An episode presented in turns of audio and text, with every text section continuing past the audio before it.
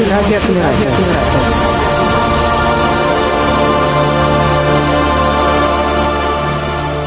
Добрый-добрый день, добрый вечер, уважаемые радиослушатели, уважаемые посетители наших трансляций в социальных сетях и традиционно доброго времени суток всем тем, кто слушает нас в записи. Мы вновь встречаемся, встречаемся в Камерате и начинаем мы эту неделю с виртуальной экскурсии. На этой неделе у нас с вами будет еще много интересного. Будет в среду игра, как вы все любите играть, поэтому обязательно приходите. А в четверг мы с вами будем разговаривать про витамины. Наталья Кедр снова нам будет рассказывать очень много интересного, очень много хорошего. Ну а сейчас мы с вами отправляемся в Удмуртию. Елизавета, вам слово. Добрый день. А, добрый день всем, кто нас слушает. А, меня слышно? Да, вас слышно. Говорите, пожалуйста. А, да. Итак, я сейчас живу в городе Воткинск. Это удивительный город, который, помимо того, что в нем собрано большое количество достопримечательностей, это еще и родина Петра Ильича Чайковского. В этом городе я оказалась впервые в 1998 году и с тех пор влюбилась в него. Спустя два года уже переехала постоянно э, на постоянное место жительства и ни разу не пожалела об этом. Э, сама Удмуртия, республика Удмуртия, на территории которой расположен наш город, она является частью загадочной страны городов, о которой писали еще древние греки. Пленительное и прекрасное место – Прикамье. Здесь, в междуречии Камы и Вятки, находится как раз наш Удмуртский край, который местные жители давно окрестили Родниковым. Огромное количество родников, которые били отовсюду, во многих лесных уголках, потаенных, которые есть на территории Удмуртской республики, они и дали такое э, второе название Удмуртской республики. Интересная очень и древняя история, неотделимая от истории России и даже целого мира. А, мы совершим с вами сегодня путешествие а, не только а, в нашу республику современную, но самое главное, мы совершим путешествие на несколько тысяч лет назад. Узнаем о том, как в Междуречии Камы появились первые люди, как менялось население края, как менялись его образ жизни, мировоззрения. И почему именно здесь зародились огромные э, таланты, э, которые сегодня прославляют уже спустя много лет, даже после их э, ухода, э, прославляют нашу Родину на весь мир. У нас есть огромное количество а, выдающихся людей, а, которые внесли огромный вклад. Это и Михаил Тимофеевич Калашников, а, который большую половину своей жизни, хоть и не родился здесь, но все-таки прожил и окончательно э, довел свое изобретение до того состояния, в котором нам оно известно, автомат Калашникова. Здесь э, получил свое первое обучение э, Петр Ильич Чайковский, который прославил нашу родину своей музыкой. И о, о них и о многих других э, людях, конечно, можно говорить э, часами, но сегодня мы с вами совершим лишь э, небольшой краткий экскурс. Мне бы очень хотелось, чтобы сегодня, за то время, которое мы будем вместе, вы смогли хотя бы немножечко, пусть не полюбить, но заинтересоваться Удмуртской республикой и, может быть, приехать потом сюда уже на более подробные экскурсии. Немножечко расскажу о себе.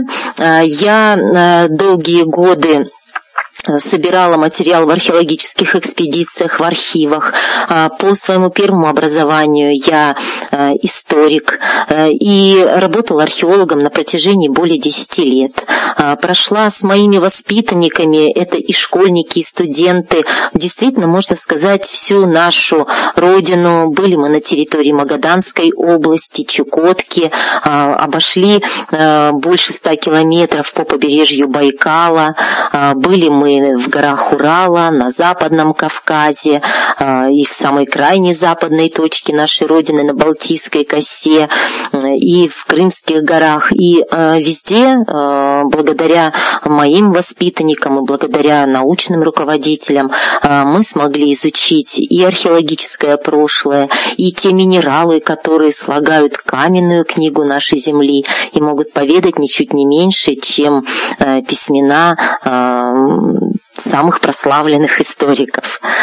А, ну, с чего бы хотелось начать, так это, конечно же, с, а, пожалуй, самого знаменитого нашего земляка, с Петра Ильича Чайковского. Пусть это не самое начало истории Воткинска, не древнейший ее период, а, но все-таки даже изучение древнего периода города, оно началось именно с приездом сюда семьи Чайковских.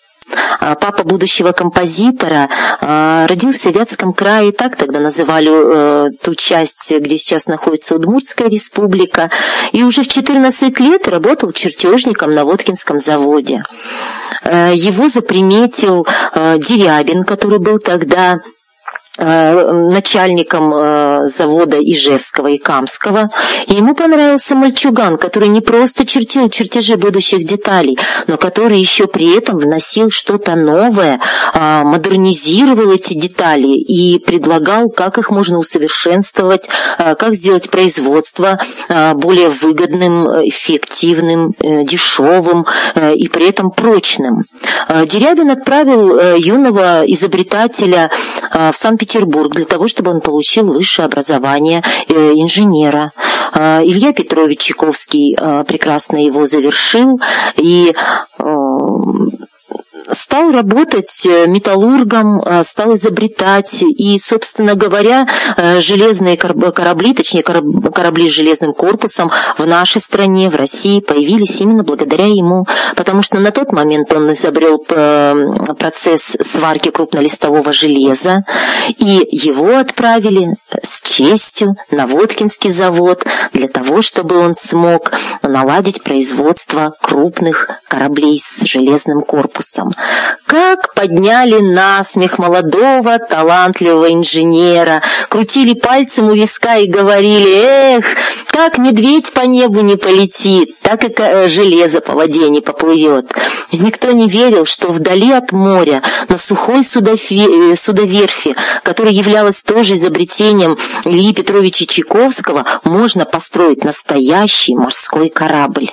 Но он был молод, энергичен э, и, главное, любим. Э, какие теплые, душевные письма он писал своей любимой супруге Александре Ассиер, которая наполовину была француженка. Э, дедушка у нее был выдающийся французский скульптор – она рано осиротела, воспитывалась э, в Санкт-Петербурге э, и получила прекрасное образование. Она очень любила музыку, и он заприметил ее, выпускницу э, женской э, гимназии, сразу же с первого взгляда полюбил ее, и она полюбила его. Он всегда обращался к ней, «Ангел мой, душа моя, 1837 год они встретили вместе. Это был Новый год, Новый год ожиданий и надежд. Уже через несколько дней Илья Петрович Чайковский был произведен в чин подполковника корпуса горных инженеров и назначен горным начальником Камско-Воткинского железоделательного завода. По весенней распутице он прибыл в Воткинск и даже не представлял, какую важную роль сыграет он и его сын в истории города и в истории страны. Он приехал сюда, в этот город, когда здесь не было еще ни одного каменного здания. Все дома были построены из дерева, и только при Илье Петровиче Чайковском город получил новый импульс для развития, новое дыхание. Он был человеком разносторонним. Ему не хотелось, чтобы люди, которые работают под его началом, интересовались исключительно производством. Ему хотелось, чтобы их интересовало абсолютно все, э, что было на месте этого завода раньше, в глубокой древности, э, какие есть красивые, замечательные растения, цветы, камни, минералы, которыми он увлекался, э, ну, практически с детства. И вот Илья Петрович открывает в Воткинске практически первый музей. Это была музейная минералогическая комната, в которой он выставил более 200 экспонатов самых разных минералов, горных пород, которые сам собирал в районе Урала, и везде, где ему удавалось только побывать. Он всех сотрудников Воткинского завода а, после рабочего, э, после рабочей смены буквально призывал посетить эту минералогическую комнату, чтобы им в этой жизни было интересно не только как он писал своей жене, «Душа моя, после рабочего дня они отправляются в кабак, а потом домой пьяные. Неужели им совершенно ничего не интересно в этой жизни? И вот он хотел, чтобы у них появился интерес к жизни во всем. Потом он задал вопрос, а нет ли в городе каких-нибудь древностей. И тут же целая армия краеведов пустилась на исследование. И благодаря Именно Илье Петровиче Чайковском в нашем городе стали строить не только корабли с железным корпусом, крупные, мощные, но и открыли археологический памятник Воткинское городище, о котором речь пойдет немножко позже. Илья Петрович Чайковский, строя сухую судоверфь, а, выучил географию, потому что ему нужно было проложить маршрут. Каким же образом корабли с стоящего вдали от морей города отправятся прямо к морю? Огромным напором воды по весеннему паводку с сухой судоверфи корабли выбрасывала в реку водка. А, водка через букву Т. Всегда уточняю, потому что, к сожалению, многие люди думают, что водка пишется через букву Д. А, нет, это не имеет никакого отношения к спиртному напитку, а, распространенному на Руси. Это от слова «водь», название народа, которое долгое время проживало здесь, по берегам Ижа, по берегам Водки с незапамятных времен. И вот сначала водку, а из водки бурлаки тащили эти корабли, поскольку здесь еще было не настолько глубоководно, а тащили эти корабли до Сивы.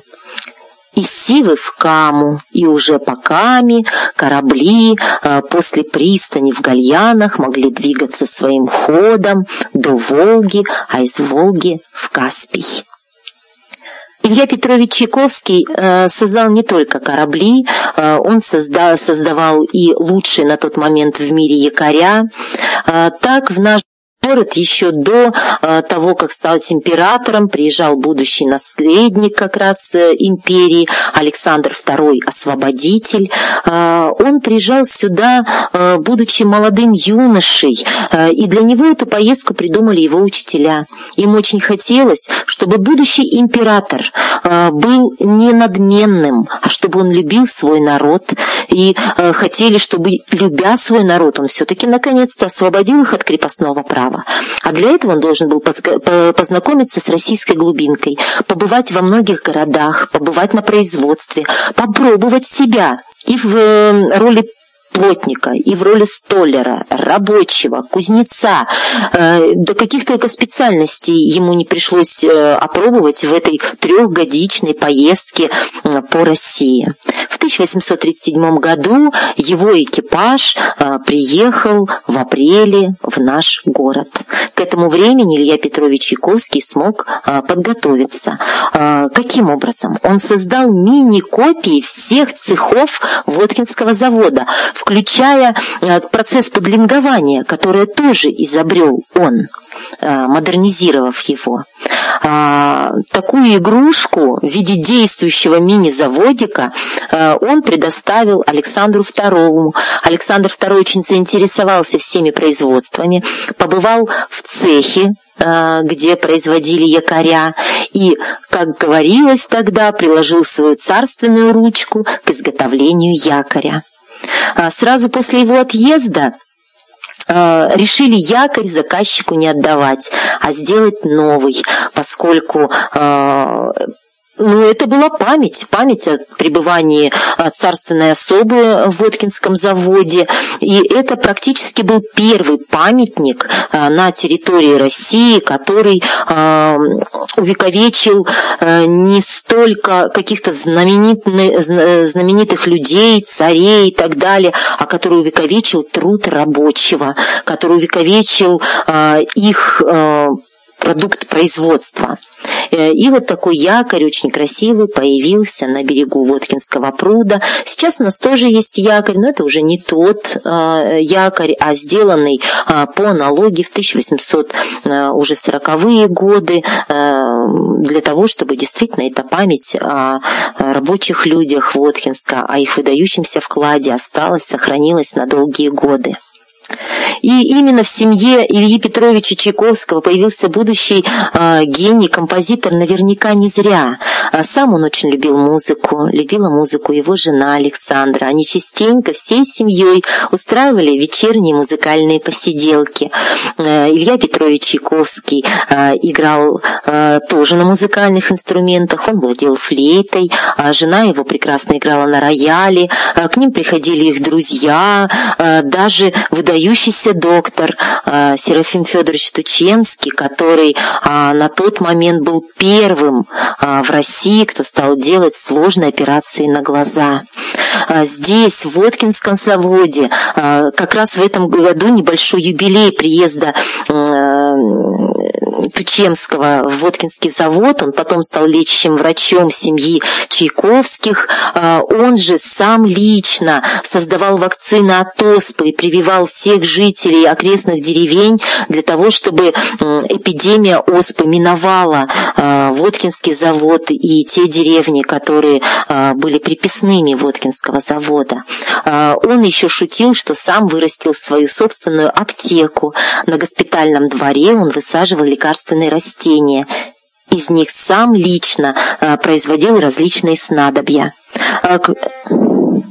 Кроме того, Илья Петрович Чайковский а, для Тучемского выделил э, небольшую территорию под сад госпитальный. И до сих пор э, у нас в Воткинске стоят деревья, которые, во-первых, были посажены еще в 1837 году, а, как раз в приезд Александра II сюда, и он даже принимал участие в посадке этих деревьев. Ну а Тучемский иной раз даже по внешнему виду человека определял, какие у него болезни, и сразу говорил «Ох, Марфа Васильевна, а ведь у вас не лады с глазами. Приходите ко мне срочно, я вас вылечу. Лечил на тот момент э, довольно-таки сложные болезни, э, после которых многие оставались э, действительно людьми незрячими. А Тучемский пытался э, вернуть людям зрение. И в этом действительно его огромная заслуга, которая была признана еще тогда, э, в XIX веке. Был учрежден специальный орден Тучемского, которым нагло награждали за особые изобретения в области медицины. А вот если бы вы сейчас оказались в Воткинске, да еще переместились в то далекое время, а, как раз в усадьбу Чайковского, вы бы увидели, какое это удивительное место. Представьте себе теплый шелест волн большого Воткинского пруда. На этих волнах мирно плывут лебеди. Это действительно сказка, как будто бы сама сказка Гофмана о красавице-лебеди перенеслась сюда, в этот небольшой городок. На берегу этого пруда стоит желтое здание. Оно небольшое, одноэтажное, но у него мезонин, и там, на втором этаже мезонина, располагалась детская, где как раз большую часть времени проводили Чайковских. Ах, было их много, восемь детей. Илья Петрович очень радовался, что у него большая дружная семья. Всем детям дал прекрасное образование. И вот частенько детишки выходили на берег пруда, любовались природой. И, может быть, именно тогда юный Петя Чайковский придумал будущую свою сказку «Лебединое озеро».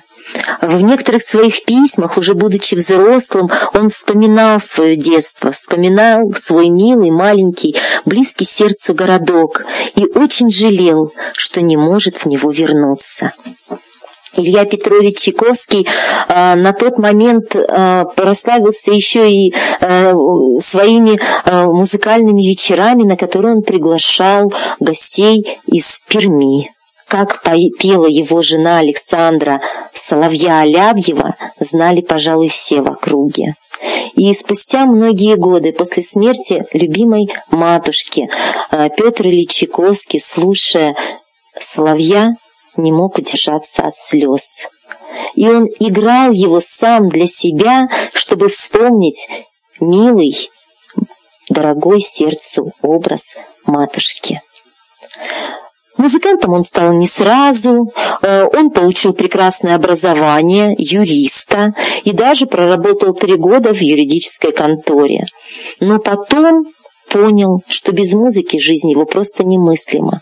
Он пришел однажды к отцу э, домой, тогда они проживали уже в Санкт-Петербурге, упал ему в ноги и сказал, «Отец, позволь оставить государственную службу». «Не могу. У меня постоянно в голове звучит музыка. Я хочу ее писать. Хочу, чтобы слышал ее не только я, но и все люди». «А сможешь ли ты этим принести пользу отчизне?» — спросил его отец. На что, подумав, Петр ответил, «Конечно, таким знаменитым, как Глинка, я не стану, но обещаю, что все, что я буду делать, я буду делать во славу России». «Во славу России» — это был главный лозунг семьи Чайковских. Э, «Во славу России» творил Илья Петрович свои выдающиеся инженерные изобретения. «Во славу России» творил свои изобретения музыкальные Петр Ильич Чайковский. Но хотелось бы сейчас с вами перенестись еще в более ранние времена, а именно в те времена, когда здесь, на территории города, было древнее поселение – Воткинское городище. Пожалуй, можно с уверенностью сказать, что жизнь здесь стала бить ключом еще две тысячи лет назад. Именно в 1837 году, в год приезда сюда Ильи Петровича Чайковского, и был обнаружен этот памятник археологии. Мы привыкли считать, что все находки, остатки древних сооружений обнаруживаются где-то очень далеко, в местах обитания великих цивилизаций прошлого. Древний Египет, Древняя Греция. А вы когда-нибудь задумывались, что, оказывается, на территории России – появились первые жители очень давно, как раз во времена процветания египетских пирамид на территории Урала появились свои храмы солнца, удивительнейшие сооружения из мегалитов.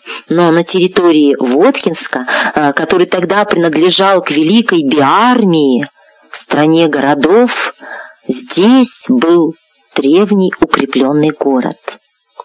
Конечно же, об, э, об этом нам рассказывают и археологические науки, и многие другие вспомогательные исторические э, дисциплины. Вот, например, если бы мы сейчас с вами отправились а, в архив, то мы бы с вами там нашли Вятские губернские ведомости, номер 49, 1837 года выпуска. И нашли бы с вами там на странице 126 статью о курганах и древних памятниках Вятской губернии. И вот что написал тогда археолог. Городище Близкамско-Воткинского завода на правом берегу Водки, при деревне, называемой Городищем. Здесь возвышенное место, с двух сторон окруженное болотами, а с других двух обнесенное земляными валами. И расположены они в три ряда, что говорит о том, что город здесь был важный по своему значению. Представьте себе город, который обнесен не одной крепостной стеной, а целыми тремя. И вот здесь-то тогда обнаружили уникальную секиру. Если бы вы ее смогли сейчас подержать в руках, вы бы убедились, что она очень тяжелая. А, мы отлили такую же секиру из бронзы с моими воспитанниками, и она у нас весит больше пяти килограмм. Эта секира удивительная. Она была не боевая, а ритуальная. Такую секиру могли носить князья, местные правители, и она передавалась по наследству от одного правителя к другому. Это был такой же символ власти, как потом стали скипетр и держава. И вот эта секира, она изображала диковинного зверя. Хорошенечко напрягите свое воображение и представьте себе хищника, волка, но который лишь отдаленно напоминает э, своих собратьев-волков, а у которого огромное число черт еще более отважного хищника-дракона.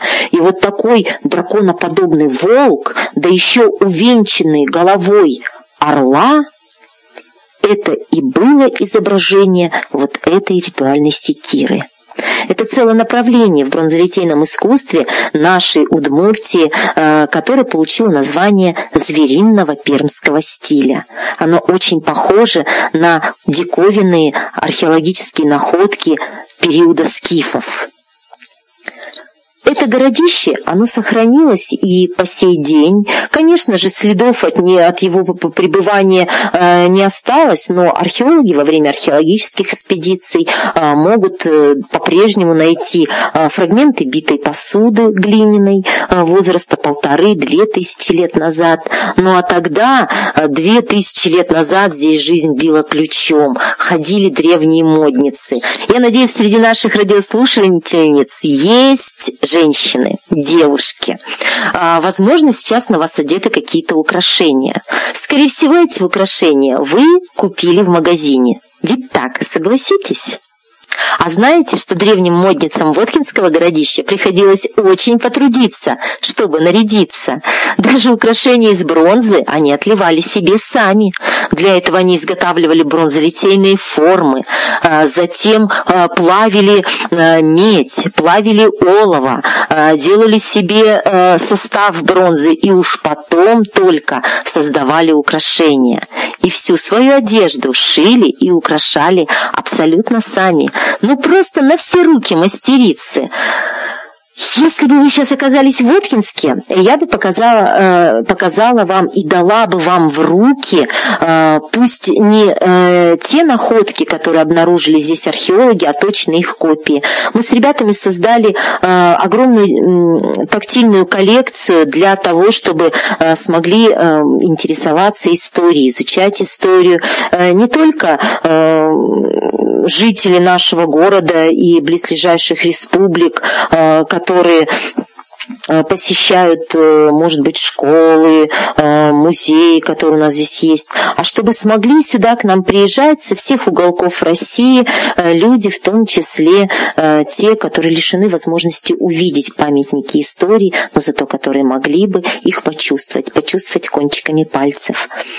Кроме того, на территории Воткинского городища остались свидетельства других древних производств, не только ювелирных или ткацких. А, здесь э, сохранились следы былых битв. А, например, в Отхинском районе есть село Нива. А, на этом селе археологи провели огромные полномасштабные исследования и нашли захоронения э, и мужчин, и женщин-воительниц, у которых были шлемы, у которых было вооружение.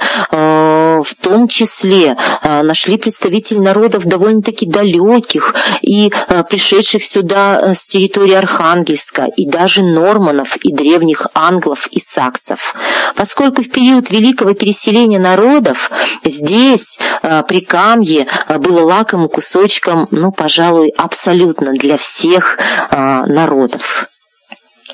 А, недалеко от Воткинска, буквально в 15 километров на границе Воткинского района и Пермского края, обнаружено еще а, монеты а, времен как раз падения Рима. Это пятый век, четвертый век нашей эры.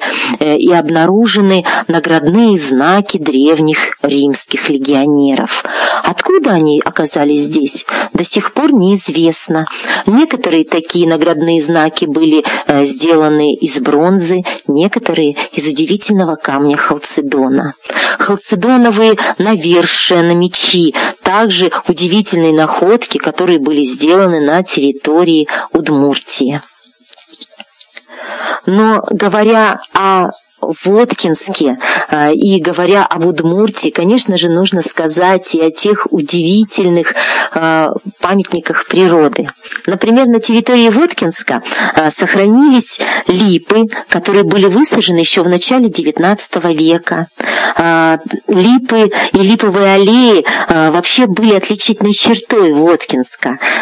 Таких липовых аллей здесь было раньше великое множество. Конечно, дороги оставались проявляли э, желание быть лучшими. Э, и первый э, тротуар здесь появился тоже только в сороковые годы. Был он сделан из досок лиственницы, э, которая тогда здесь тоже росла в огромном количестве. И был этот тротуар не на весь город, а лишь только центральная его часть. Это четыре улицы. Улица Конторская, которая сейчас носит название улицы Кирова, Аптекарский переулок, который сейчас носит название улицы Робеспьера. Затем мы с вами повернули бы еще налево и вышли на улицу Базарную, которая сегодня является улицей Ленина, и свернули на улицу Витильскую, которая сейчас стала улицей Шувалова. Вот такой квадрат э, тротуарчика, и сам район поэтому и назвался Квадрат. На территории этого района было огромное количество прекрасных э, зданий. Первые кирпичные здания, которые тоже появились по распоряжению Ильи Петровича Чайковского. И еще здесь было удивительное место. Э, это э, архитектурный памятник «Красная больница». Она существует до сих пор, и, пожалуй, одно из немногих архитектурных сооружений, которое по-прежнему выполняет свою прежнюю функцию, а именно лечебное сооружение. Оно было целиком и полностью построено на деньги купца Сазыкина. Он затеял построить некое здание, в котором бы люди смогли и лечиться, а, и получить может быть, последнее пристанище, э, что-то вроде э, дома э, ветерана, который сейчас тоже есть на территории города Воткинска, э, где люди, которые уже больше не могли сами о себе заботиться, не могли зарабатывать себе э, на хлеб насущный э, на Воткинском заводе, они могли здесь получать лечение и проживать. В одном корпусе было как раз такое место, э, место постоянного дожития, как его называли.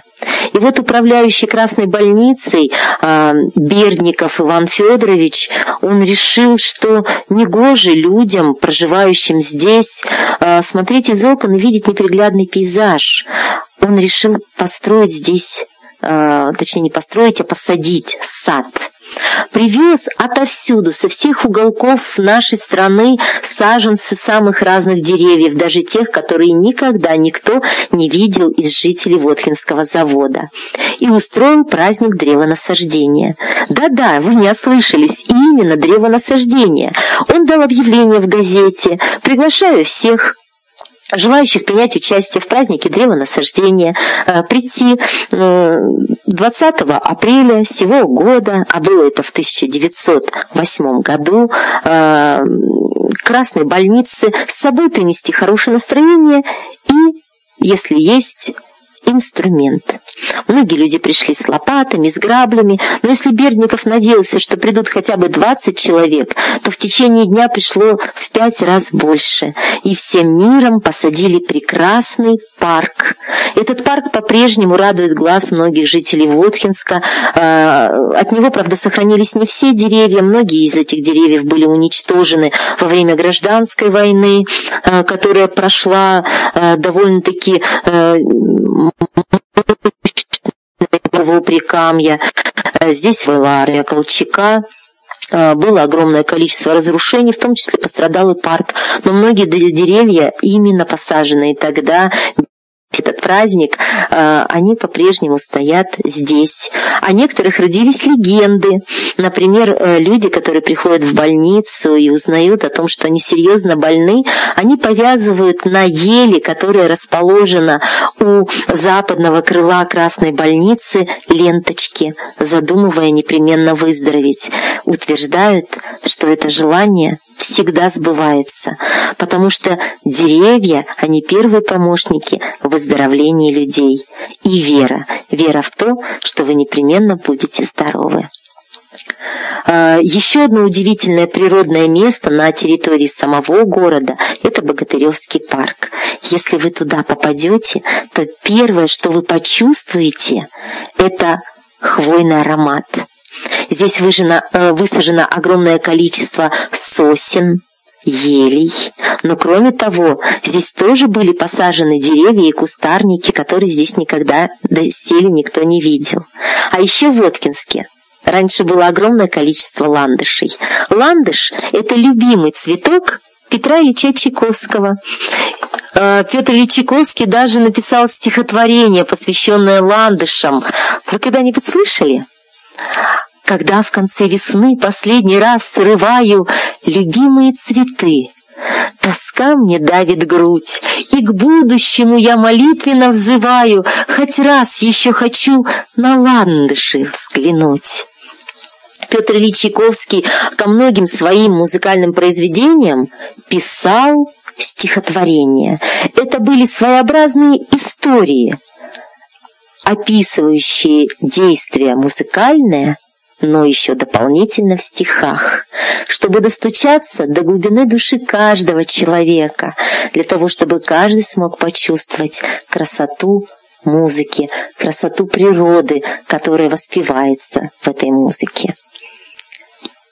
Ну а на территории Удмуртии есть огромное количество прекрасных и интереснейших памятников природы и других природных объектов. Самое излюбленное и прославленное место – это, пожалуй, национальный парк Нечкинский. Он тоже расположен на территории Боткинского района, но гораздо южнее.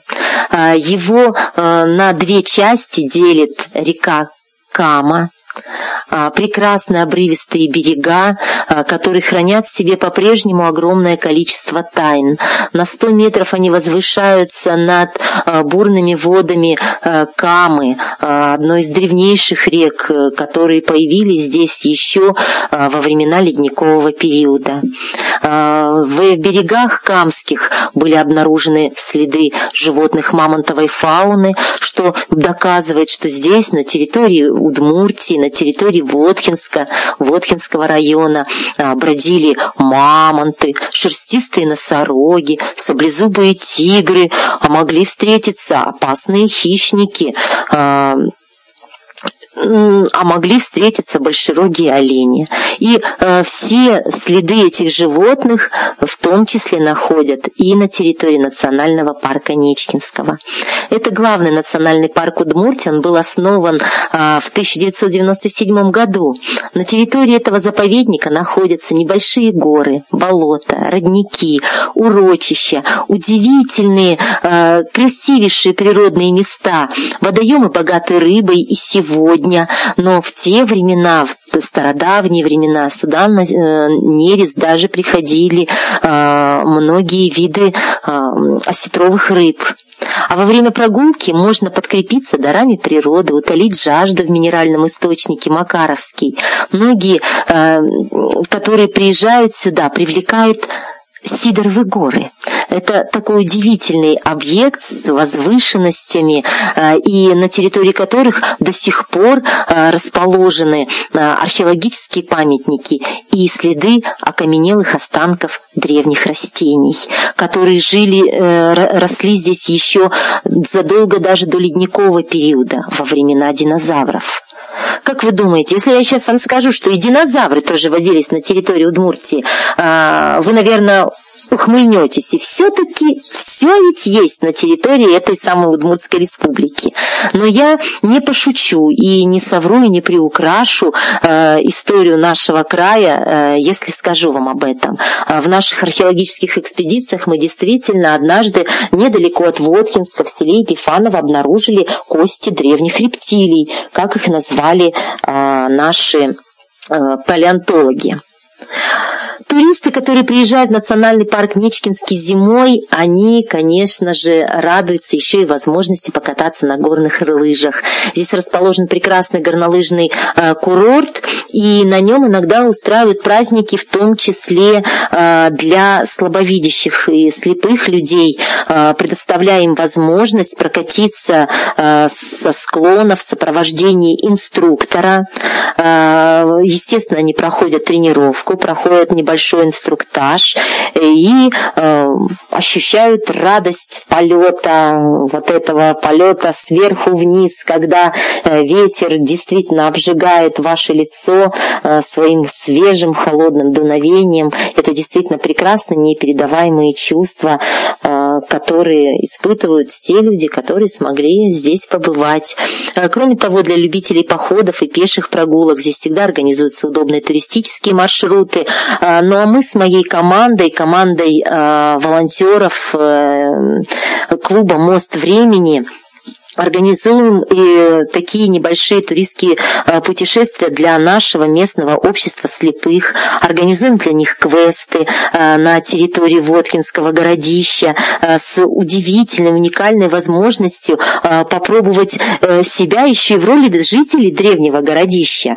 Мы разработали огромное количество мастер-классов, которые помогают людям произвести себе небольшой исторический сувенир.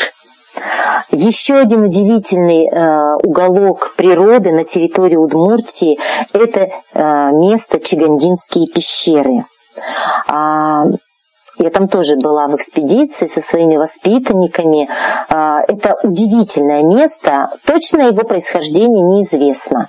А, сейчас историки гадают, то ли оно действительно возникло а, еще в древний период, когда здесь добывали медь, то ли оно возникло в результате вымывания известняковых пород, но так или иначе, здесь действительно расположены длинные каменные коридоры.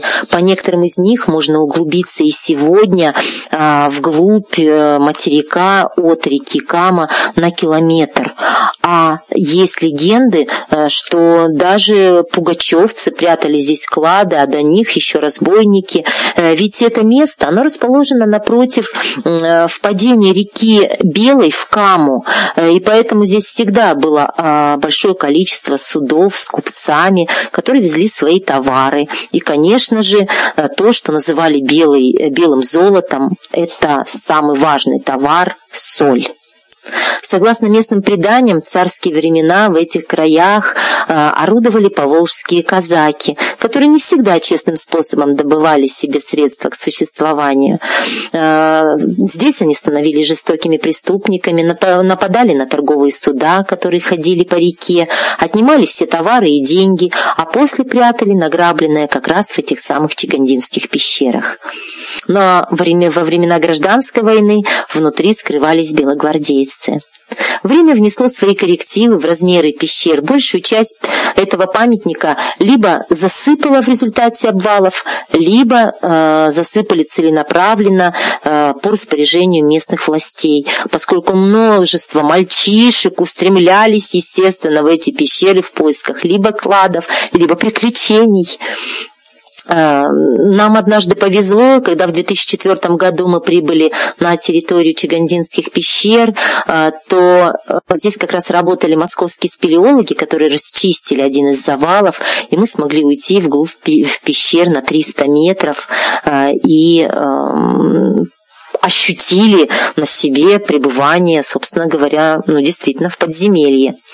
А, возможно, именно здесь, э, действительно, согласно преданиям, открывался портал, через который чуть белоглазый, древний, чудодейственный народ, обладающий а, способностями а, врачевать, знахарствовать, а, ушли, ушли в другой мир. А, согласно преданию, открылась э, вход э, в пещеры, и, соответственно, все представители чуди белоглазой скрылись там. И если вы будете на территории Дебелского района, то незамедлительно отправляйтесь на гору Байгуресь. А, мы туда тоже водили маршруты, в том числе представители общества слепых, и а, ощутили свежесть этого места. Дело в том, что здесь находится а, река Чепца. В одном месте у нее настолько каменистый берег, но люди это место называют джакузи. В солнечный летний день, если вы ложитесь, то ощущение такое, что вы действительно э, получаете водный массаж. Огромное количество ключиков, бьющих э, прямо из дна в этом месте, э, массируют и излечивают, согласно преданию очень многих людей. А сама гора Байгуресь, она напоминает кресь. Это удмуртский национальный инструмент, который очень сильно напоминает гусли. А, Байгурий, собственно говоря, и получил свое название благодаря э, крезию. А, то есть практически это либо перевод «богатая гора», либо перевернутая крезь. И здесь действительно чудесный склон. Вдруг ни с того ни с сего на равнинной местности возвышается холм, который практически срезан посередине, и он кажется огромным. Но самое примечательное в нем это красочный песчаный склон, а, похожий на а, срез. Остальные склоны покрыты густым лесом, поэтому красно-оранжевый песок, он очень ярко э, входит в контраст а, с зеленым фоном листьев, хвои. Э, и песок здесь действительно удивительного цвета, почему-то ярко-красный, а немножечко южнее он становится розовым. Э, и другое место уже на территории Шарканского района называется Ляльшур, что в переводе с удмуртского означает «розовая, «розовый берег». С вершины открывается захватывающий э, дух, вид на реку Чепцу, на, лес, на леса э, у подножия горы. Э, по преданию здесь тоже жили люди, но есть еще чудесная легенда.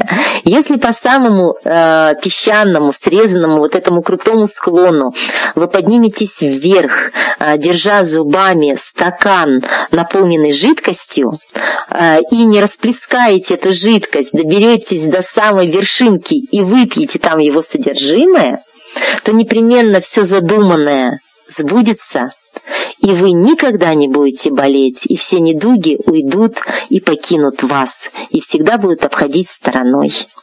Сегодня Байгурес, э, Байгурес привлекает туристов э, своим ландшафтом, ароматами целебных трав, которые растут на склонах. Стоит лечь на землю, как эти ароматы сразу же начинают чувствоваться с еще большей силой чудесное место, э, которое тоже ну, буквально завораживает. Это, конечно же, природный парк Шаркан. А сейчас у многих э, есть свои легенды о своих Дедах Морозах. Вот в Великом Устюге живет русский Дед Мороз. А в нашем природном парке Шаркан живет удмуртский Дед Мороз Толбабай. Хотя на самом деле раньше удмуртов никакого Деда Мороза не было, но зато была прекрасная легенда о великанах, о лангасарах, некогда населявших нашу планету. Эти великаны жили и творили на земле, строили свои жилища, но вот однажды пришло известие, что они должны покинуть э, землю, и на их место придут люди. А лангасары все ушли э, в открывающийся э, портал в горе, но один алангасар не успел уйти и остался жить среди людей. Для того, чтобы они его не боялись, он стал мастерить игрушки и дарить их всем детишкам. Э, поэтому, э, собственно говоря, именно легенда об этом алангасаре, о деде, э, который дарил э, просто так по доброте душевной подарки и решили использовать для рождения легенды, новой легенды о Толбабае. Так вот, к Толбабаю съезжаются сейчас, пожалуй, со всех уголков нашей страны и даже иностранные группы. Здесь отстроена огромная резиденция Толбабая, проводится огромное количество мастер-классов и по изготовлению исторических сувениров, и по плетению, и по изготовлению различных национальных игрушек, как русских народных, так и удмуртских, татарских. И этот парк он поделен на пять зон. У каждой зоны есть свои особенные функции. В некоторых зонах можно вести хозяйство, а другие предназначены только для отдыха. Но остальные э, существуют для того, чтобы сохранить природу в девственном состоянии. А, Зуевы ключи а, это место, которое известно еще с XVIII века. Природные источники, а, которые расположены на самом юге республики Удмуртской, а, возле села, которое так и называется Зуевы ключи. Всего в местности восемь ключей, самые известные из них – Гремячий и Святой. Они напоминают сказочные родники с живой и мертвой водой. А в XIX веке про них была даже статья в петербургских новостях.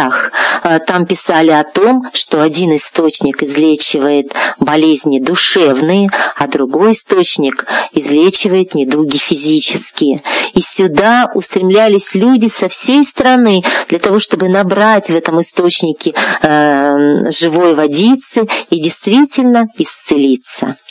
Гремячий ключ стекает по камням, образуя небольшой, но очень живописный водопад.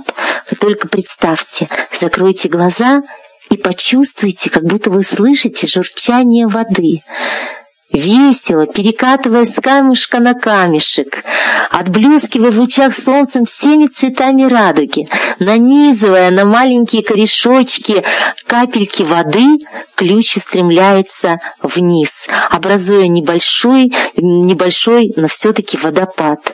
Ежегодно к зловым ключам съезжаются паломники и со всей республики, и даже с соседних регионов. И многие верят, что действительно эта вода исцеляет от тяжелых болезней болезней. Но если мы с вами будем говорить не только о природных э, таких вот объектах, но все-таки еще и о городах э, Удмуртии, то, пожалуй, конечно же, стоит сказать о самой северной столице, такое негласное название, северная столица Удмуртии, это город Клазов. Э, пожалуй, самый удивительный по своей истории. Э, все дело в том, что э, до сих пор во многих источниках вы сможете прочитать, э, что город Глазов э, был э, окончательно построен по проекту, который для него разработали по приказу Екатерины Великой. Но на самом деле проект был, конечно, не Екатерины Великой, это был петербургский архитектор Иван Лем, но Екатерина действительно приложила свою руку к тому, чтобы город Глазов получил статус города, и для того, чтобы у него него появился свой собственный герб. А, Екатерина в 1780 году издала указ о том, чтобы придать Глазову статус города, э, и с тех пор э, он э, радует всех жителей. Что же удивительного в городе Глазове? Ну, во-первых, удивительна его архитектура. А, он построен как город солнца. А, если вы когда-нибудь читали о древнем, например, Аркаиме, а, который есть у нас на Урале, а, и о многих других городах, которые у нас были здесь построены, то вы убедитесь в том, что Аркаим был построен по преданию древних на основе радиальной планировки.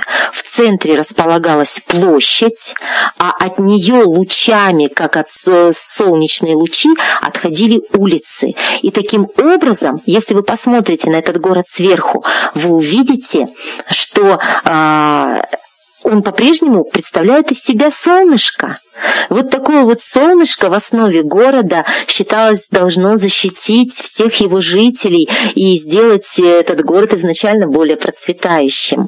И э, вот как раз согласно этим древним представлениям о том, каким должен быть город, и э, был построен Глазов. На самом деле Воткинское городище, оно тоже было построено по этим канонам, но оно было заброшено, возможно, в результате захвата э, врагами, а может быть просто оставлено Э, как э, полностью потерявшая свое историческое и политическое значение. А вот э, Глазов, наоборот, это значение приобретал все больше и больше, и центральная его площадь по-прежнему радует вас своим, своей радиальной архитектурой. На площади, кроме того, сохранились и дома пяти купеческих семей XIX века.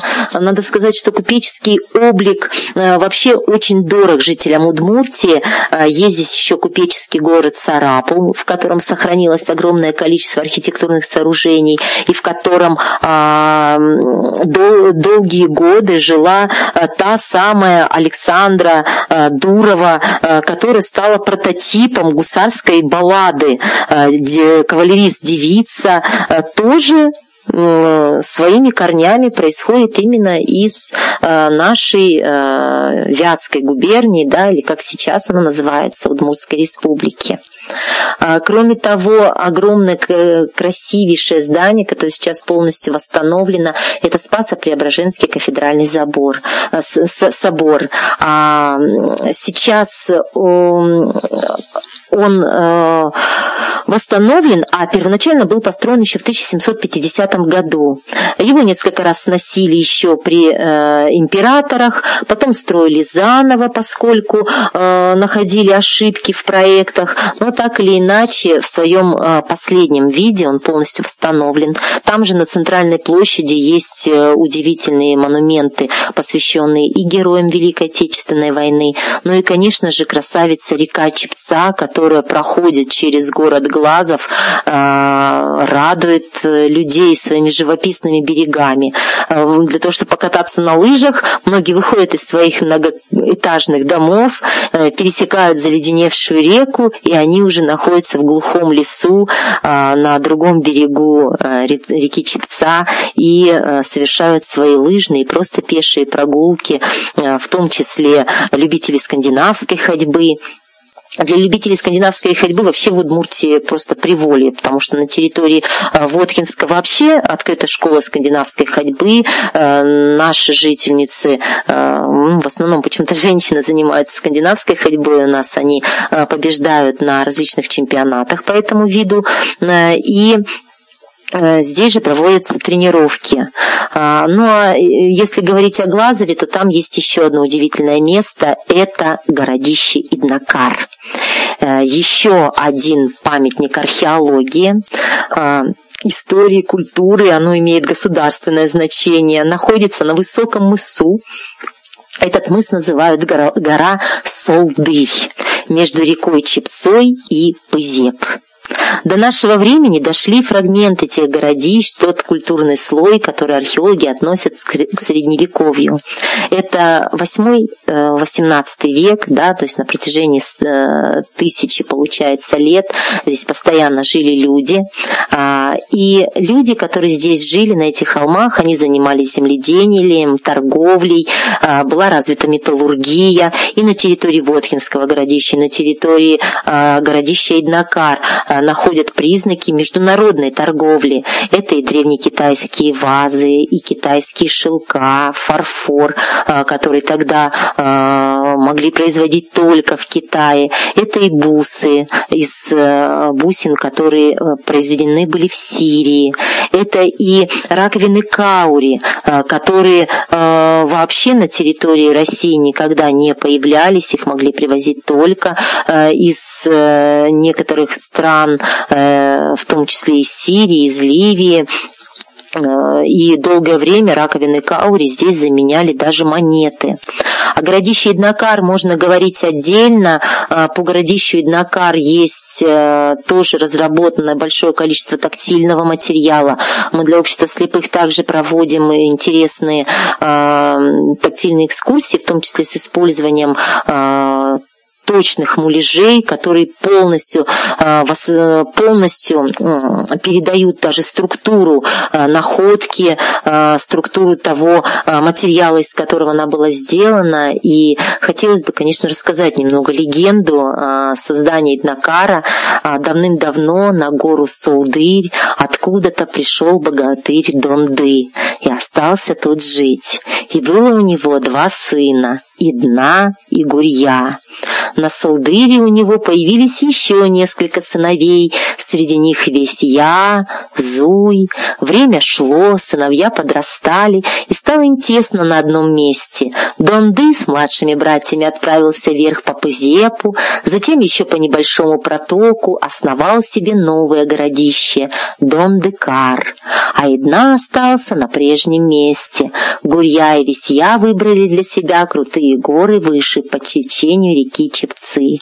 Все богатыри отличались сказочной силой. Там, где не было подходящего места для крепости, они брались рукой за пригорок и вытягивали его кверху, до величины горы, на которой селились вместе с такими же богатырями, как они сами. У каждого из сыновей Идны было свое любимое занятие. Гурья вырубал леса, пахал землю. Идна проводил время на охоте. Старик Донды на новом месте земледелия не оставил, но занялся главным образом торговлей и промышленностью. И дна спустя э, какое-то время э, ни от кого не зависел и совершенно ничего и никого не боялся. Будучи силен, он возгордился и захотел княжить над всеми э, в своей стороне. Он дожил до появления русских в крае и, как князь своего народа, Эксей, вел с ними э, сначала борьбу, скрывался от неудачных бит на своем городище.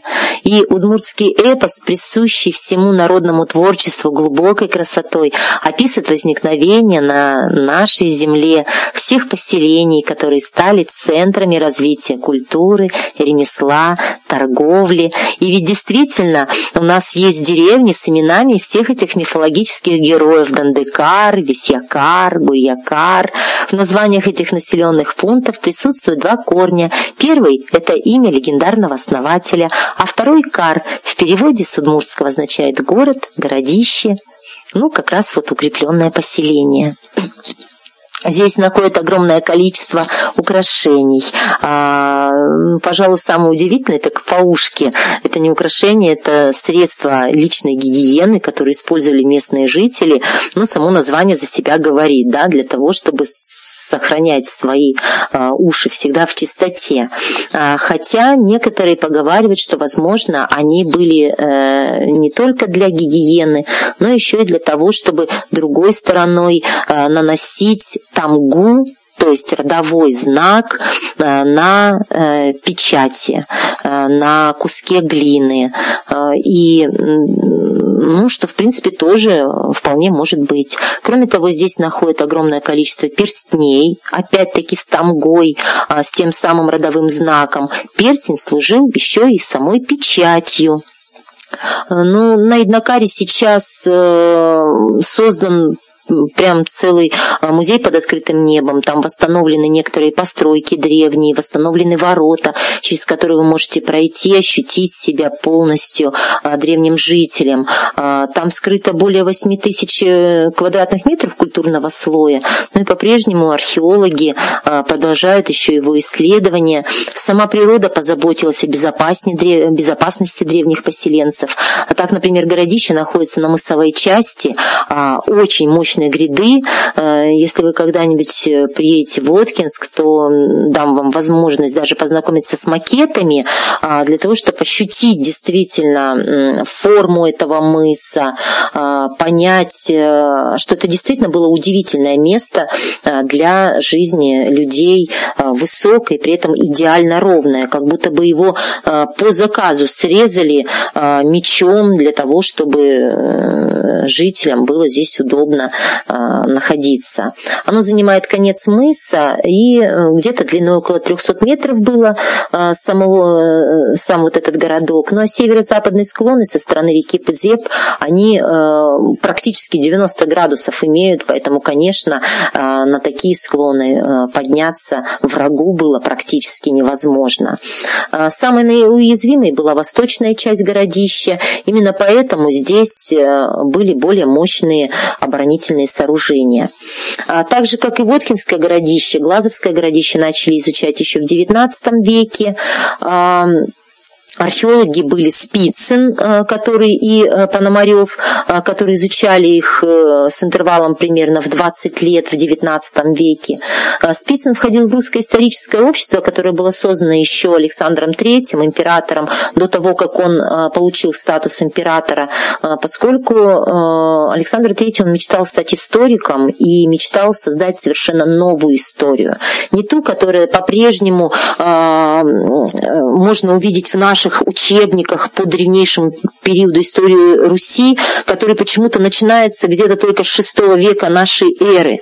Александр III сам а, выезжал иногда на археологические раскопки и знал, насколько древняя, насколько удивительная и прекрасная история, древняя история Руси. Он хотел, чтобы каждый житель нашей страны узнал, в каком великом а, государстве с богатой древней историей он проживает, и, соответственно, чтобы гордился ею ею. Мне бы очень хотелось, чтобы вы тоже гордились э, своей историей, своей страной и э, любили ее. Э, и, конечно же, приехали к нам в наш чудесный, удивительный город за тем, чтобы узнать еще много интересных историй, легенд о нем и, возможно, насладиться тем прекрасным воздухом, который здесь витает, духом старины.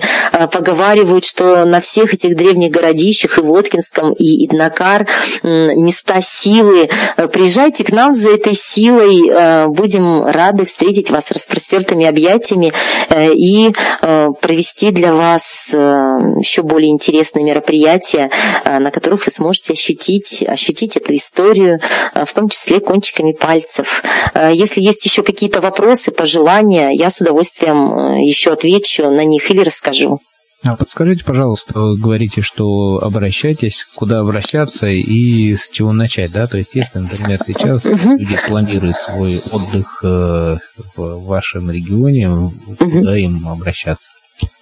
Так, значит, во-первых, у нас есть местная организация общества слепых. Она у нас расположена на улице Ленина э, в городе Воткинск. Э, соответственно, общество слепых, председателем которого является Дичков Андрей Владимирович, э, они всегда с удовольствием, вот мы вместе с ними планируем проведение вот таких вот краеведческих мероприятий.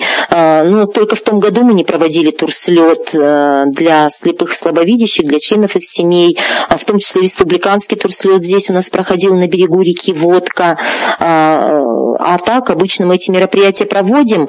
А, поселиться у нас есть гостиницы, а, в том числе эконом-класса, гостевые дворы в центре города и в небольших районах нашего города он э, представляет из себя не только разросшиеся такие вот э, кварталы э, городские, да, но при том еще огромное количество частного сектора, где тоже можно э, найти возможность э, арендовать жилище. Э, кроме того, Наш клуб «Мост времени», э, сейчас он базируется на территории школы 22. Э, на территории этой школы мы сейчас э, тоже создали большую выставку по истории края. Продолжаем пополнять нашу тактильную коллекцию для того, чтобы проводить мероприятия абсолютно для всех категорий граждан. Соответственно, можно связаться непосредственно со мной. Связаться можно на странице странице в ВК. А, Вконтакте я а, Омелечко Елизавета. Можно меня найти через страницу Общества слепых. Я там есть, и, соответственно, связаться со мной тоже через Общество слепых тоже можно. Можно связаться по странице сайта, который у нас есть. Это сайт мост времени nethouse.ru это сайт, который посвящен как раз нашей работе в в краеведческой нашей работе. А, там вся информация об экспедициях. Сейчас я еще там планирую а, разместить огромный блок. Это аудиоэкскурсии а, по разным темам. Сайт этот так и можно найти в интернете, то есть латинскими буквами, без пробелов, мост времени .nethouse.ru. На этом сайте можно оставить заявку на проведение проведения мероприятий а, и, соответственно, выбрать даже эти мероприятия. Там у меня есть вкладочка мероприятия. Единственное, еще работаю сейчас над озвучиванием сайта. А, пока а, его аудио не работает, вот, но если есть компьютер с озвучкой, то, в принципе, проблем никаких нет. И можно совсем познакомиться. Там огромное количество статей, предложений по мастер-классам и по экскурсиям экскурсиям, по квестам.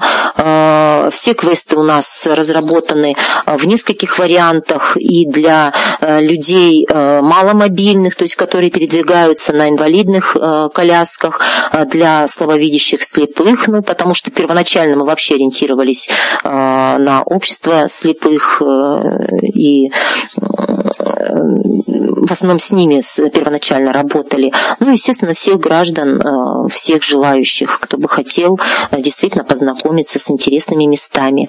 Ну вот. А сколько бы вы предложили, ну, не знаю, там, э, запланировать времени для того, чтобы посетить э, города в Муртии, ну, для того, чтобы, так сказать, получить более или менее комплексное представление? Так, вот смотрите, города Удмуртии у нас очень интересные. Их, конечно, немного. Основными являются Ижевск, Глазов, Сарапул, Воткинск. То есть это те города, которые имели огромное э, историческое, культурное, промышленное значение. Э, поэтому, конечно же, город Ижевск, он достоин того, чтобы ему посвятить как минимум три дня, э, поскольку там удивительный музей, в котором можно провести целый день. Это музей Михаила Тимофеевича Калашникова. Э, там же совсем недалеко от него находится офис концерна Калашников, э, где можно даже э, познакомиться с выставкой новейших изобретений и разработок этого концерна. А в музее Михаила Тимофеевича Калашникова можно познакомиться как с его творчеством, так и с его жизнью. У меня есть выставка моя авторская по детству Калашникова, э, соответственно, с разработкой очень интересных книжек малышек, которые мы делали э, для э, ребят помладше, в том числе аудиокнижки для деток наших, нашего общества слепых про Мишу Калашникова. Мы ее так и назвали «Рассказы о Мише Калашникове». Там же в Ижевске есть еще удивительный музей археологии. А, в этом музее есть небольшое, небольшое количество тактильных материалов, а, которые также используют для того, чтобы а, могли полноценно узнать об истории, древнейшей истории этого края, в том числе слабовидящие и слепые. Потом есть музей искусств в Ижевске, в котором также есть самые разнообразные тактильные э, материалы, э, есть э, просто интересные маршруты пешие по удивительным уголкам Ижевска, в том числе по его зоопарку восстановленному, да, то есть когда-то здесь был зоопарк еще в 19 веке, потом его не стало после гражданской войны, и вот уже 10 лет зоопарк снова радует всех людей, он расположен прямо в уголке природы, в настоящем лесу, с огромными вольерами, и это тоже такое вот место удивительное, в котором ну, мы с обществом слепых, э, слепых, когда выезжаем туда, ну, наши дети там с удовольствием проводят как минимум полдня. А, кроме того, там же расположены а, удивительные памятники архитектуры, памятники истории, а, памятники археологии. А, поэтому Ижевск, да, это крупный довольно-таки город, сейчас там 500 тысяч жителей, это столица Удмуртской республики, а, и а, в нем есть есть э, отдельный еще музей, посвященный многим выдающимся э, людям э, нашего края. Кроме того, там расположено театры. Я рекомендую музыкальный, драмати... музыкальный театр оперы и балета, потому что это театр-сказка. Вот в моем представлении театр так и должен выглядеть с огромными красивыми фойе, с коврами, лежащими на полу, с красивыми люстрами, которые медленно гаснут перед началом представления. Вот такой вот э, классический вид театра еще 19-18 века, как э, многие театры Санкт-Петербурга. А, в городе Глазов, э, ну, я бы, пожалуй, тоже осталась хотя бы на три дня, хотя есть там экскурсии, в том числе автобусные экскурсии, которые знакомят обзорно с городом за один день, но побывать в Глазове, например, не побывать на Иднакаре, это было бы странно. А, поэтому один день это обзорная экскурсия по, по Глазову, второй день это Иднакар, и третий день это отдельно еще посещение площади Глазова, Э, его набережной э, реки Чепцы, э, Воткинск. Ну, поскольку про Воткинск я знаю очень много, у меня экскурсии, которые можно проводить в течение недели, да, то есть разбиты разные программы, они перемежаются мастер-классами. Если, конечно, ко мне вот с Клина очень часто приезжали группы или там с Судмуртии, они обычно говорят, сколько дней бы они хотели провести в Воткинске, и мы под эти дни готовим программу. Но мне бы, конечно, хотелось, чтобы воткинские люди задержались, ну, хотя бы там на два дня, да. Если очень мало, то можно действительно просто проводить обзорные такие интересные экскурсии. День в Ижевске, день в Глазове, день в Воткинске и э, день в Сарапуле, потому что Сарапул – это удивительный город, не похожий ни на какие другие. Это э, купеческий город, который по-прежнему сохранил в себе архитектуру XIX века на практически половине этого города, он не видоизменяется, и центральная часть города по-прежнему выглядит именно так, как будто бы вы полностью переместились на машине времени. А, те же самые улочки, те же самые дома. Э, администрация города следит за сохранением исторической части, так же, как, в общем-то, и в Ижевске, и в Глазове, э, и в Воткинске. Поэтому историческая часть города э, вот везде в этих городах она остается неизменной. Вы переноситесь на машине времени в XIX век. Угу. Понятно. И такой традиционный у нас еще вопрос, может быть, э, под занавес. Э, я прошу, если у нас из гостей кто-то хочет задать вопрос, пожалуйста, перебивайте. Вот вопрос такой, а, собственно, что везут туристы из Удмуртии, что покупают в качестве сувениров? Угу. Очень хороший вопрос. А, во-первых, ну, конечно же, эта тематика связана с Михаилом Тимофеевичем Калашниковым. А, поэтому у нас сейчас э, как раз к юбилею, в прошлом году, к юбилею Михаила Тимофеевича Калашникова были разработаны целая серия сувениров. Это и в миниатюре а, автоматы Калашникова, да, как маленькие сувенирчики. Это и монеты, которые выпускались не только на территории нашей страны, но на территории, например, Индонезии и даже Австралии, в которых э, символика Калашникова используется. Э, это, разумеется, эм, если вы э, люди, которые не прочь иногда употребить спиртные напитки, то это, конечно же, глазовская водка в виде, опять-таки, такого вот постамента Калашникова. Ее специально выпускали как сувенирный такой вариант. Это, конечно же, символика, содержащая историю Петра Ильича Чайковского. Э, это различные тарелочки, это берестяные изделия, поскольку традиционным промыслом является в том числе берестоплетение, уникальные, пожалуй, некоторые работы, связанные с в целом произведением Петра Ильича Чайковского. Это и елочные игрушки, расписанные вручную под персонажей сказок Чайковского. Это и щелкунчики, в том числе натуральные щелкунчики, которыми можно щелкать орехи. Это и огромное количество э, музыкальных открыток э, с, разумеется, записями творчества Петра Ильича Чайковского. Это национальные игрушки, в том числе свистульки, которые здесь изготавливаются, восстанавливаются, в том числе по материалам археологических находок. Это огромное количество подвесок, которые сделаны с элементами пермского звериного стиля, которые актуальны сейчас, они модные, в виде сережек их делают, в виде каких-то украшений красивых, поскольку все-таки это не только родина Чайковского и место творчества Калашникова, это еще и все-таки древняя биармия. Э, это огромное количество э, книг, э, посвященных великим оружейникам, потому что Ижевск, Воткинск – это города оружейные, на которых еще начиная с XVIII века ковалась металлургическая, оружейная слава России. Это небольшие модели тополей наших ядерных ракет, которые хоть и сняты сейчас с производства, но э, по их э, образцу сейчас продолжают изготавливать новые оружия, которые являются ядерным щитом нашей страны.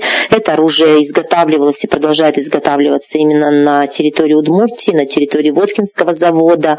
Э, поэтому такие сувениры, пусть и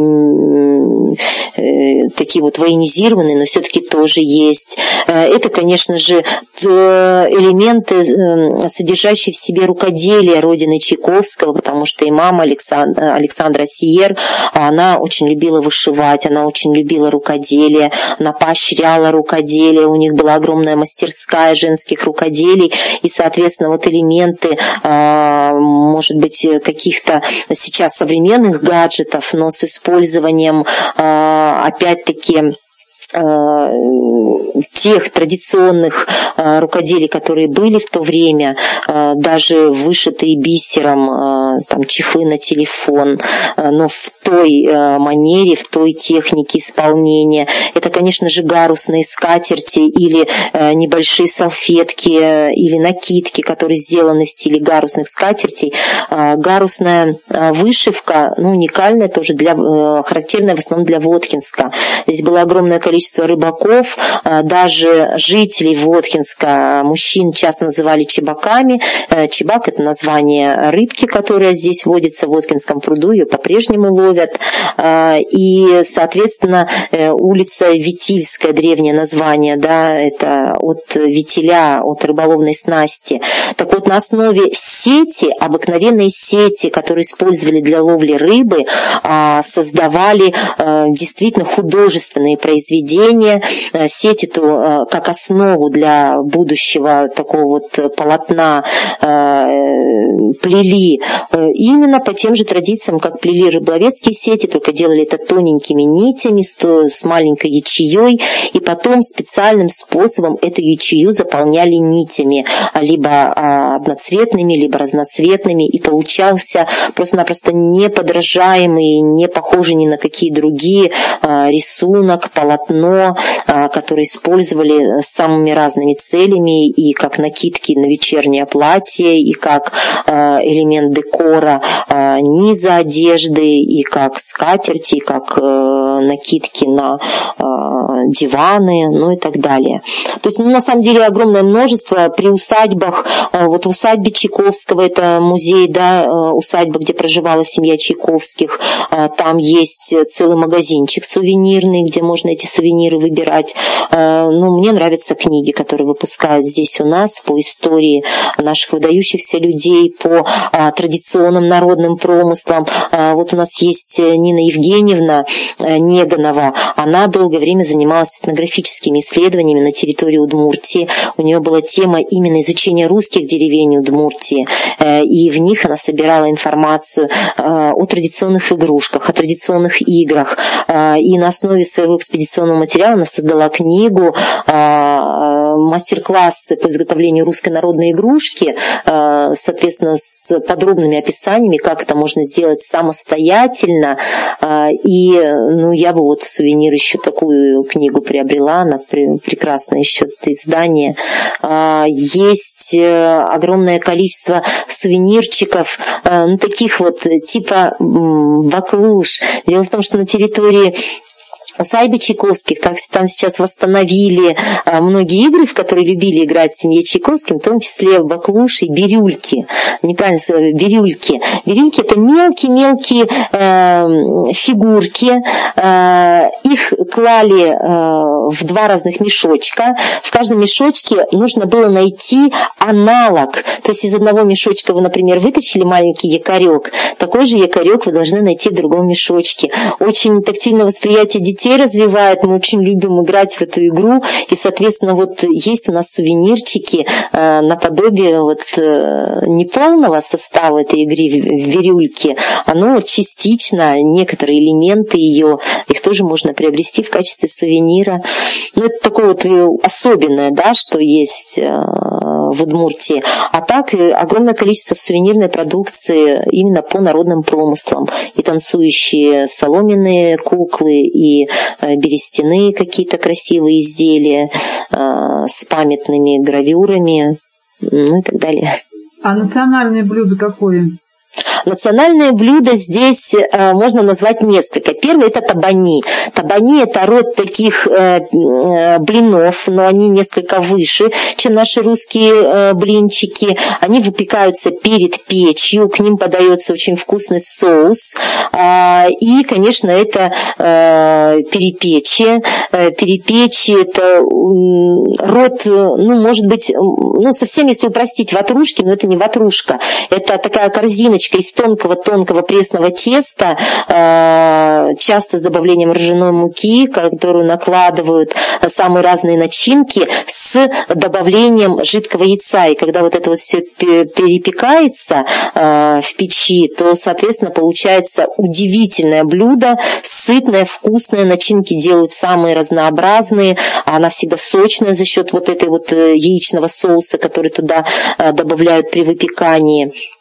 Вот. Э, ну, э, сами удмурты очень почитают пельмени, поскольку считают, что э, в Удмуртии, так же, как и в Китае, можно ее назвать родиной пельменей. Пельнянь здесь было когда-то национальное блюдо. Дословно оно с удмуртского переводится как хлебное ушко. Но пельмени, традиционно удмуртские, их делали не с мясом, их делали с разными начинками. Во-первых, это калига. Здесь очень распространен этот вид растения. Можно сказать, нечто среднее среднее между капустой и редькой. Э, на самом деле очень вкусно. Его труд и калижные пирожочки делают очень вкусные. И, соответственно, вот пельмешки э, с калигой, э, пельмени с капустой, пельмени с мяса, Э, с добавлением калиги э, они получаются такие вот более сочные, э, ну и так далее. То есть, ну, в принципе, действительно здесь есть даже вот кафе, кстати, на территории Воткинска, традиционной удмуртской кухни, поэтому, если интересуетесь именно традиционными блюдами, то можно туда отправиться и попробовать. Во-первых, обязательно мед, обязательно мед в Удмуртии здесь так же, как Башкирия славится своим медом, тут мед э, удивительный, потому что тут много девственных лесов сохранилось, тут много сохранилось э, лугов, э, и, соответственно, мед самый разнообразный, гречишный, разнотравье, липовый, действительно целебный. Есть много продуктов пчеловодства, включая пергу, включая маточное молочко, которое тоже люди прям заказывают, раз заранее на пасеке. Ну, я надеюсь, я ответила полно на ваш вопрос. Вот. Э, задавайте еще вопросы. А вот вы рассказали про музыкальный инструмент кресь. А сейчас он жив? Есть в мастерах? который на крезе? Ой, спасибо большое за вопрос. У нас есть даже народные музыкальные ансамбли, а, в, в которых готовят мастеров по игре а, на крезе. А, есть у нас мастера, которые крез изготавливают, но это прототип гуслей, да, но звук таких вот ансамблей, он он удивительный, он действительно радует. А, есть целые а, музыкальные композиции, которые написаны именно для музыкальных ансамблей а, мастеров игры на крезе. Воткинские тоже играют они. У нас есть еще... Алло, я вас слушаю. Ну, ничего. А нет, есть у нас еще э, Италмас, это небольшой поселок э, перед Ижевском. Там проживает, кстати, наша прославленная лыжница Кулакова, равной которых до сих пор нет.